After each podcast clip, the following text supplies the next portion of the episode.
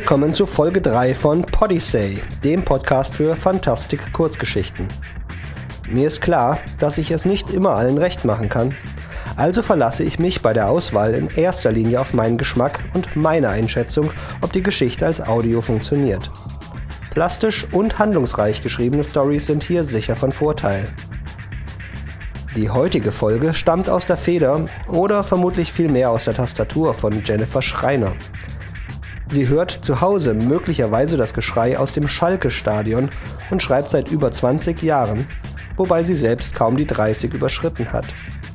Seit 2005 hat sie eine Menge Kurzgeschichten in Anthologien und Zeitschriften veröffentlicht.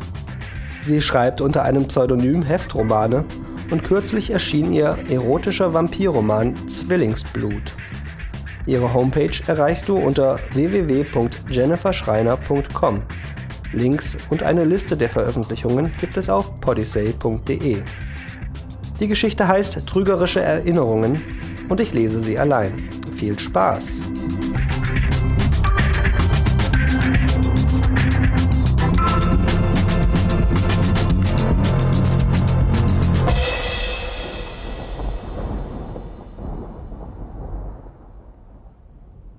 Als er wach wurde, war das Erste, was er sah, die Frau.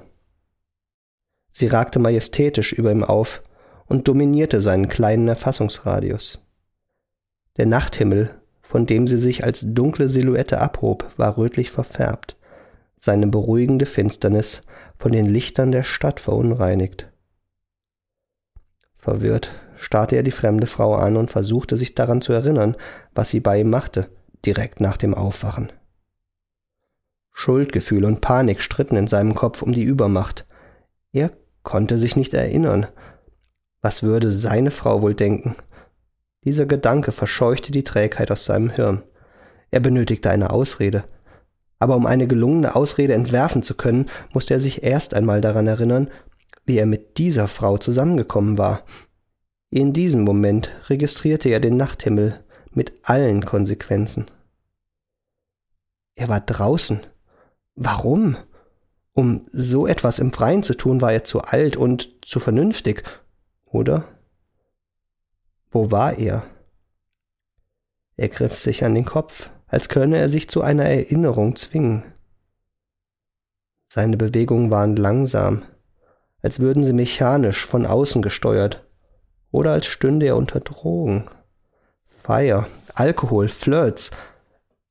War sie dabei gewesen? Schluchzen lenkte ihn von seinen Erinnerungsfetzen ab. Benommen drehte er seinen Kopf in die Richtung des Geräuschs. Seine Frau stand ein Stück weit entfernt und sah von der Frau zu ihm. Seine Frau stand ein Stück weit entfernt und sah von der Frau zu ihm. Dass sie auf ihn herabsah, lag nicht nur daran, dass sie stand und er lag. Er schloss die Augen und suchte nach einer Entschuldigung, einer, die alles wieder gut machen konnte. In Flagranti erwischt zu werden, das hatte ihm gefehlt. Und er konnte sich an nichts erinnern. Schatz, es ist nicht so, wie du denkst, wollte er ihr zurufen, bekam aber kein Wort heraus. Stattdessen hoben sich seine Arme ohne sein Zutun flehend in ihre Richtung. Sie starrte ihn so lange an, dass er schon befürchtete, sie würde einfach wieder gehen. Sie wirkte genauso verwirrt, wie er sich fühlte. Schließlich nickte sie traurig und zauberte durch diese Geste einen Mann herbei, der von hinten in sein Blickfeld trat. Blinzelnd sah er den Mann an. Irgendetwas mit seinen eigenen Augen schien nicht zu stimmen, mit seinem Blickfeld oder seiner Wahrnehmung. So sehr er auch blinzelte, sein Fokus blieb erheblich kleiner, als er sein sollte. Argwöhnisch richtete er seinen Blick auf den Mann, der sich bei genauerem Hinsehen als Anwalt entpuppte. Ein entsprechender Ausweis war von außen an sein Sakko geheftet. Ein Anwalt? So schnell? War die ganze Gelegenheit eine Falle gewesen? War die majestätische Frau, mit der er erwacht war, eine Treuetesterin? Er drehte langsam den Kopf zu ihr und betrachtete sie eingehend. Sie sah nicht aus wie eine treue Testerin, obwohl sie wirklich hübsch war und er sich immer noch nicht an sie erinnern konnte. Wie von selbst richtete sich sein Blick auf ein dünnes Blutrinsal, welches ihr den Unterarm herablief. Ein kleiner Schnitt, kaum wahrnehmbar, wurde kurz sichtbar und verbarg sich dann wieder im Schatten, als die Frau sich bewegte.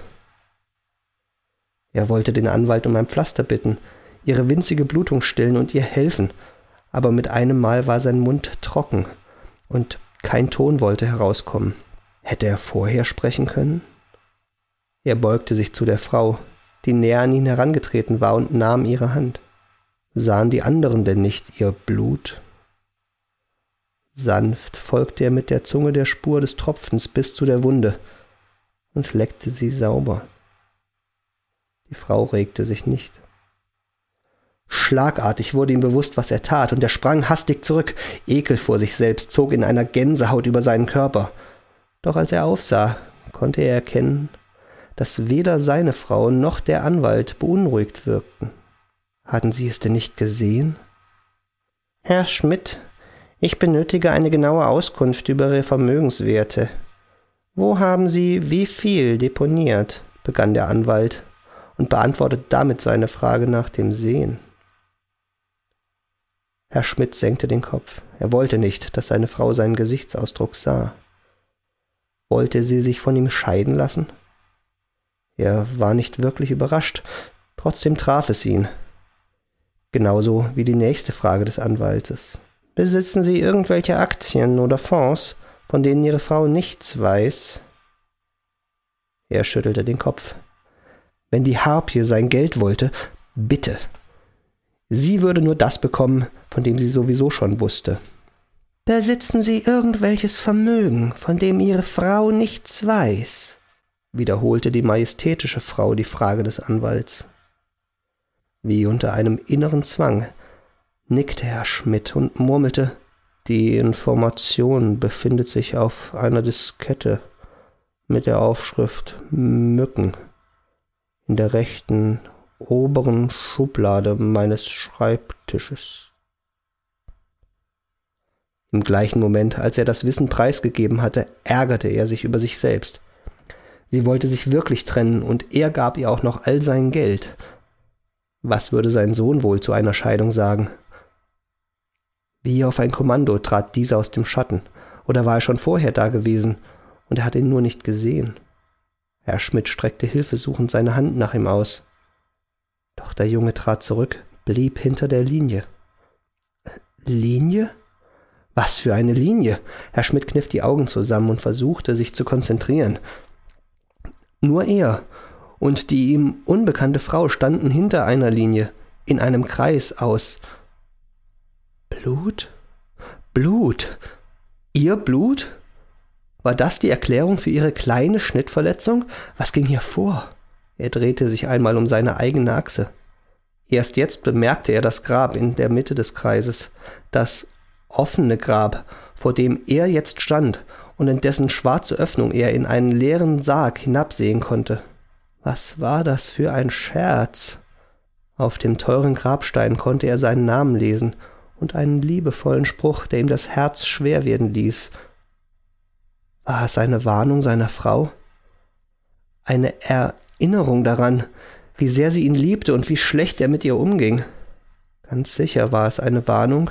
Mit neu erwachter Wissbegierde sah er sich um als er erkannte, dass er sich tatsächlich mitten in der Nacht auf einem beinahe menschenleeren Friedhof vor seinem eigenen Grab befand, griff die Angst mit lähmenden Fingern nach ihm. Molly, flüsterte er leise, doch seine Frau ignorierte ihn, ebenso wie sein Sohn. Beide waren zu sehr damit beschäftigt, sich von ihrem Anwalt zu verabschieden. Herrn Schmidt wurde kalt. Jetzt hatten die beiden alles von ihm, was sie gewollt hatten. Sie wussten um sein Geld und ließen ihn allein zurück. War das alles? Molly, ich liebe dich, flüsterte Herr Schmidt leise. Doch seine Frau ignorierte ihn standhaft und hielt ihren starren Blick auf den Krawattenknoten ihres Gegenübers gerichtet. Ich kann mich ändern, behauptete Herr Schmidt verzweifelt.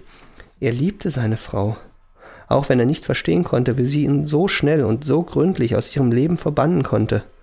Niemals hätte er sich seine warme, sanfte, herzliche Molly als eiskalte Rächerin vorstellen können. Molly, ich verspreche dir, ich werde mich ändern. Ich werde nie mehr mit Frauen flirten, nie wieder Alkohol trinken, dich nie wieder für meine Geschäfte allein lassen. Nur lass mich nicht hier, flehte er. Eine zweite Chance. Mehr wollte er nicht. Molly konnte ihm das nicht verwehren, oder? Doch es war sein Sohn, der antwortete. Zu spät, Dad. Er klang traurig und enttäuscht, als er sich bei seiner Mutter einhakte und zum Gehen umwand.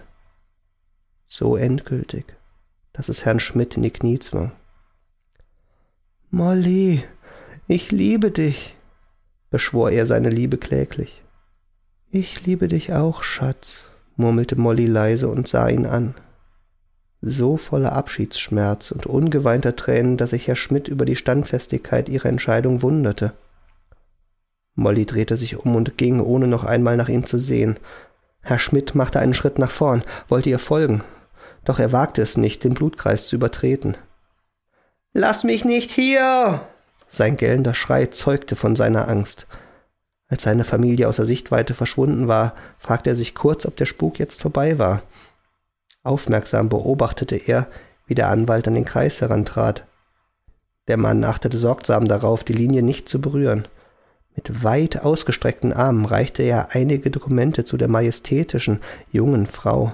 Sie überflog kurz die Notizen und unterschrieb sie. Dann hielt sie sie Schmidt hin und deutete auf eine Linie. Sie müssen hier unterzeichnen, erklärte sie ihm. Herr Schmidt nahm die Dokumente argwöhnisch entgegen. Wahrscheinlich wollte Molly sein Geld sofort in trockene Tücher bringen. Ich bin nicht tot, murmelte er, als er die Überschrift las. Trotzdem sah er sich auch noch die restlichen Worte an, bevor er aufsah und wiederholte. Ich bin nicht tot. Die Frau sah ihn nur stumm an. In ihren Augen las er, dass sie ihm nicht glaubte.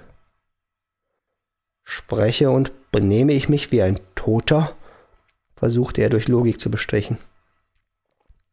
Er sah den Anwalt an, der mit einem Mal blass und verstört wirkte. Sie sind am 01.01.2006 um 2.52 Uhr nachts von der Fahrbahn abgekommen. Sie waren betrunken und zu schnell. Und sofort tot, behauptete die Unbekannte.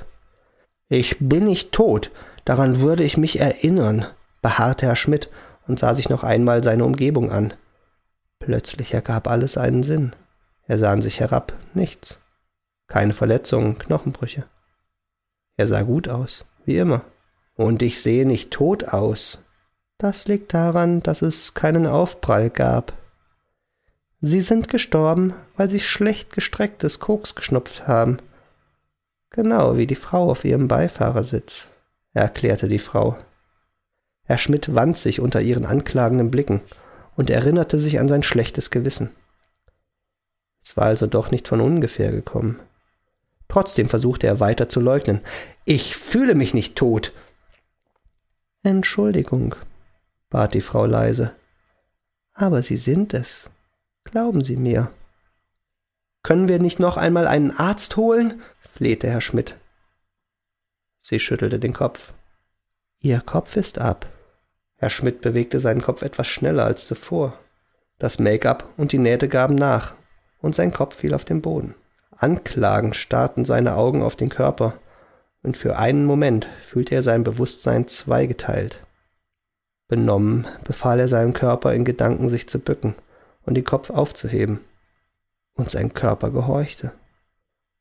Es stimmte also, ohne Kopf musste er wohl tot sein.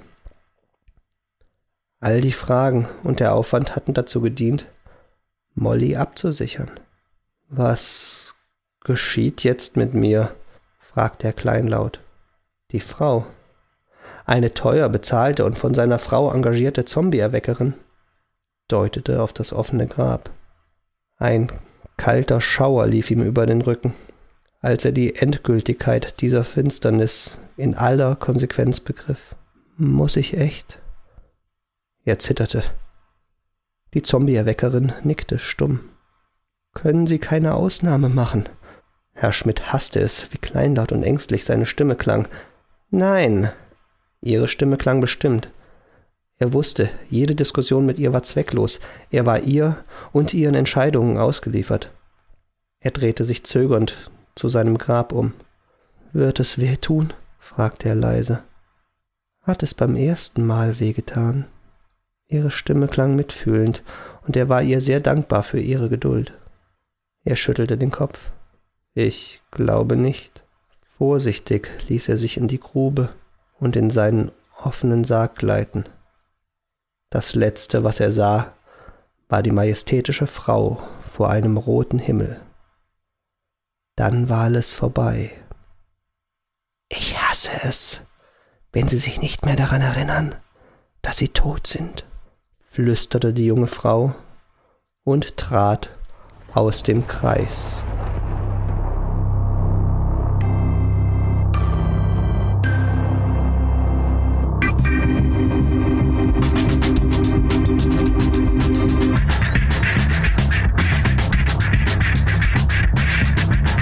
Das war's.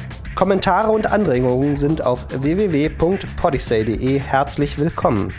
Wenn dir Podisay gefällt, empfehle ihn weiter. Und wenn du hier noch eine lange Zeit gute Geschichten hören möchtest, spende einen kleinen Beitrag, von dem ich die Autoren bezahlen kann.